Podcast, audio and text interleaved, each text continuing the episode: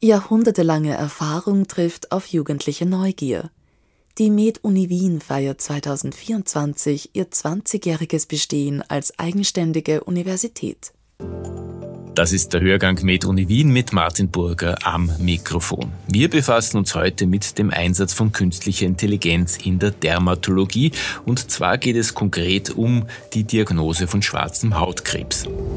Hörgang Med-Uni Wien, der Podcast von Springer Medizin gemeinsam mit der Med-Uni Wien. Künstliche Intelligenzen werden heute schon bei der Diagnose von malinen Melanomen eingesetzt. Sie helfen bei der Entscheidung, ob biopsiert werden soll oder nicht. Eine Entscheidung, die in letzter Instanz der Dermatologe, die Dermatologin trifft.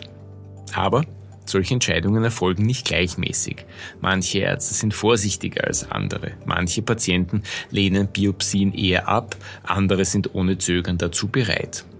Wie kann man diese subjektiven Faktoren ausschalten oder zumindest dämpfen? Damit befasst sich die Abteilung für Dermatologie an der Med-Uni Wien. Ein Team um Professor Dr. Harald Kittler hat eine KI so gestaltet, dass sie aus richtigen Biopsieentscheidungen lernen kann. Und zwar durch das Feedback der Ärzte. Josef Brokerl hat mit Harald Kittler gesprochen. Herr Professor Kittler, Sie haben an der Med-Uni Wien an der Abteilung für Dermatologie eine künstliche Intelligenz im Computer laufen. Sie schlägt vor, ob bei Hautkrebs eine Biopsie angeraten ist oder nicht. Aber sie lernt nicht nur aus ihren eigenen Fehlern, sie lernt auch aus Korrekturen, die Ärztinnen und Ärzte vornehmen. Wie darf man sich das vorstellen? Die Diagnostik ist weder vom Menschen noch von der Maschine 100% genau. Und es ist immer eine Balance zwischen, wie viele falsch positive habe ich und wie viele falsch negative und umgekehrt. Und man kann nicht beides optimieren. Da muss man irgendeinen Grenzwert setzen. Und äh, bei diesem Grenzwert neigt man eher dazu, vorsichtiger zu sein, also eher keine bösartige Läsion zu übersehen und damit nimmt man aber in Kauf, dass man mehr gutartige Läsionen entfernt. Das ist auch oft der Patientenwunsch. Aber es gibt Situationen, wo der Patientenwunsch anders ist. Stellen Sie sich vor, einen Patienten, der hat nicht nur eine fragwürdige Läsion am Körper, sondern hunderte. Dann wird seine Meinung in Bezug auf Entfernung, um zu schauen, ob das Krebs ist, anders sein als bei einem Patienten, der nur eine Läsion hat. Und diese Unterschiede in der Bewertung dieses Grenzwerts, den man hier hernimmt, äh, der sollte unserer Meinung nach in die Beurteilung mit einfließen. Und Ärztinnen und Ärzte tun das auch, aber nicht explizit, sondern meistens implizit. Und wer versucht, diese implizite Beurteilung auch in eine Maschine mit einfließen zu lassen. Man kann sich also das so vorstellen, man könnte eine übervorsichtige Maschine generieren oder eine entspannte Maschine. Und dann könnte man den Patienten fragen, welche Maschine ist dir lieber? Ja?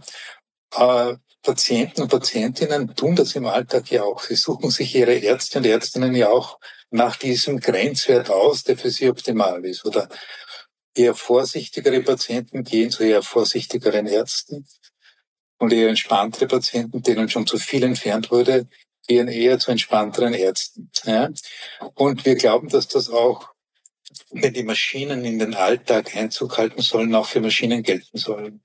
Und diese Grenzwerte zu, diese Grenzwerte überhaupt äh, zu inkludieren in die Maschinendiagnostik, das war unser Ansatz und das wurde eben bei, bei uns gemacht. Ist Ihre KI hier in der Abteilung für Dermatologie an der Med-Uni Wien durch diese menschliche Korrektur besser geworden? Liefert sie mehr richtige Diagnosen, weniger falsche Diagnosen?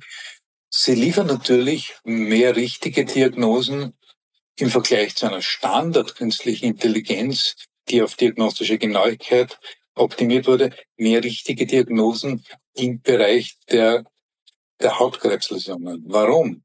Weil die künstliche Intelligenz, die wir trainiert haben, diesen Grenzwert so optimiert war, hat, dass es eher dazu geneigt ist, Hautkrebs nicht zu übersehen und eher zu biopsieren, während normalerweise eine künstliche Intelligenz daraufhin optimiert wird, dass die Zahl der richtigen Diagnosen optimal ist. Und das heißt, um Ihre Frage zu beantworten, dass äh, der so adaptierte Algorithmus Hautkrebs besser erkennt als der nicht adaptierte Algorithmus, aber dafür einige äh, gutartige Läsionen mehr entfernt. Aber insgesamt halten wir das Ergebnis für den Alltag geeigneter, für den klinischen Alltag geeigneter als äh, Algorithmen, die dies nicht berücksichtigen würden.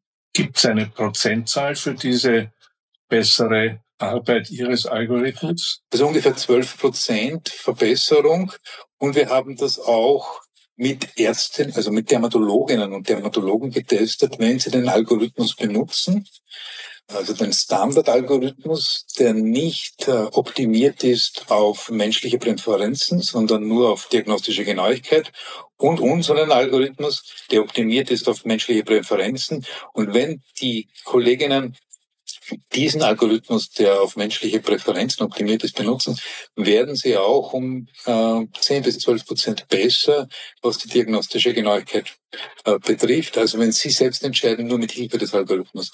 Also der Algorithmus tendiert auch dazu, also dieser äh, optimierte Algorithmus tendiert auch dazu, Ärztinnen und Ärzte besser zu beraten. Darf ich mir das so vorstellen, falls ich zu Ihnen in die Ordination käme und es wären Biopsien äh, angesagt oder nicht angesagt, dass Sie mich dann fragen würden, wie hätten Sie es denn gern, streng oder entspannt? Ja, so kann man sich das, so stellen wir uns das vor in der Zukunft, dass diese äh, diese Frage dann zwischen Patientinnen und Ärztinnen ausgehandelt wird. Das wird ja heutzutage auch schon ausgehandelt, aber nicht explizit und implizit. Maschinen sollen aber transparent sein. Wir sagen immer, das ist eine Voraussetzung. Und was wollen wir dann? Dass sie transparente Entscheidungen treffen. Wenn wir zu Ärztinnen und Ärzten gehen, treffen die auch Entscheidungen. Die sind manchmal auch sehr intransparent. Das akzeptieren wir aber. Es sind ja Menschen, die werden uns schon verstehen. Und hier ist die Transparenz, manchmal fragt man schon nach, nicht? aber da geben wir uns eher zufrieden. Und das wäre auch eine Chance in der Zukunft, wenn wir jetzt Maschinen transparenter machen, auch Ärztinnen und Ärzte transparenter zu machen. Und dieses Aushandeln dieser Präferenzen zwischen Ärztinnen und Ärzten, wenn das explizit gemacht wird, gezwungenermaßen, weil man die Maschine so trainieren muss, könnte das im Allgemeinen von Vorteil sein. Erstens für die Patienten-Arzt-Kommunikation und zweitens auch für die Transparenz der Entscheidungen im Allgemeinen. Auch für die Kosten von Behandlungen besser? Naja, man kann natürlich auch auf Kosten optimieren. Zum Beispiel könnte die österreichische Gesundheitskasse so einen Algorithmus trainieren und jetzt menschliche Präferenzen zwar inkludieren, aber insbesondere optimieren auf Kosten. Ja, also dann würde der Algorithmus ganz andere Entscheidungen treffen, weil er dann ganz andere Vorgaben hätte, andere Optimierungsvorgaben. Ob die Patientinnen und Patienten diesen Algorithmus lieben würden, das steht allerdings in den Sternen. Wir haben jetzt viel gesprochen von diesem Algorithmus und ich könnte mir vorstellen, dass Dermatologinnen und Dermatologen unter unseren Hörerinnen und Hörern jetzt sagen würden, wo gibt's diese KI? Kann ich die in meiner Ordi auch verwenden? Können Sie? Dürfen Sie? Diese Studie war eine akademische Studie und wir sind auch eine akademische Institution und unser primäres Interesse ist nicht die Herstellung eines Medizinproduktes, sondern Grundlagenforschung. Und das kann man sich so als Grundlagenforschung im Bereich künstliche Intelligenz in der Diagnostik vorstellen. Das heißt, wir haben kein Medizinprodukt kreiert, das man jetzt kaufen kann oder das man anwenden kann, sondern es ist ein Anreiz für Firmen, Medizinprodukte herzustellen, die das inkludieren. Also die Antwort ist nein. Man kann aber natürlich für akademische Zwecke, kann man den Algorithmus ausprobieren, dann kann man mit mir in Kontakt treten. Äh, das ist natürlich schon möglich, aber nicht für ärztliche Zwecke oder Laien können das nicht ausprobieren, um einen Arztbesuch zu ersetzen. Das, dafür ist das nicht gedacht. Sind Unternehmen, die Medizinprodukte herstellen, interessiert an ihrem Algorithmus? Gibt es da schon Gespräche? Naja, das, so funktioniert das in der Regel nicht. Wir haben den Code zur Verfügung gestellt und auch die Daten, das ist gängige Praxis.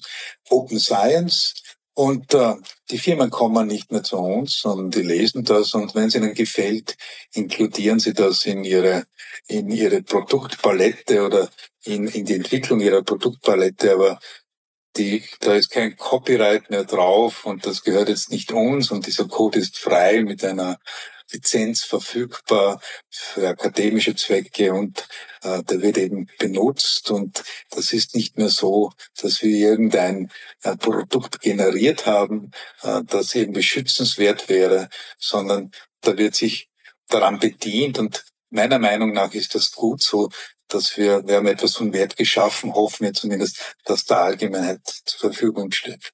Herr Professor Kittler, herzlichen Dank für das Gespräch. Gerne.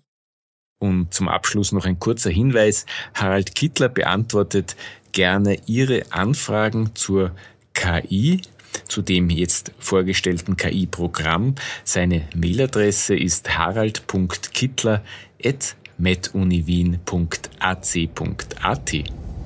Das war der Hörgang mit Uni Wien, der Podcast von Springer Medizin gemeinsam mit der Med Uni Wien.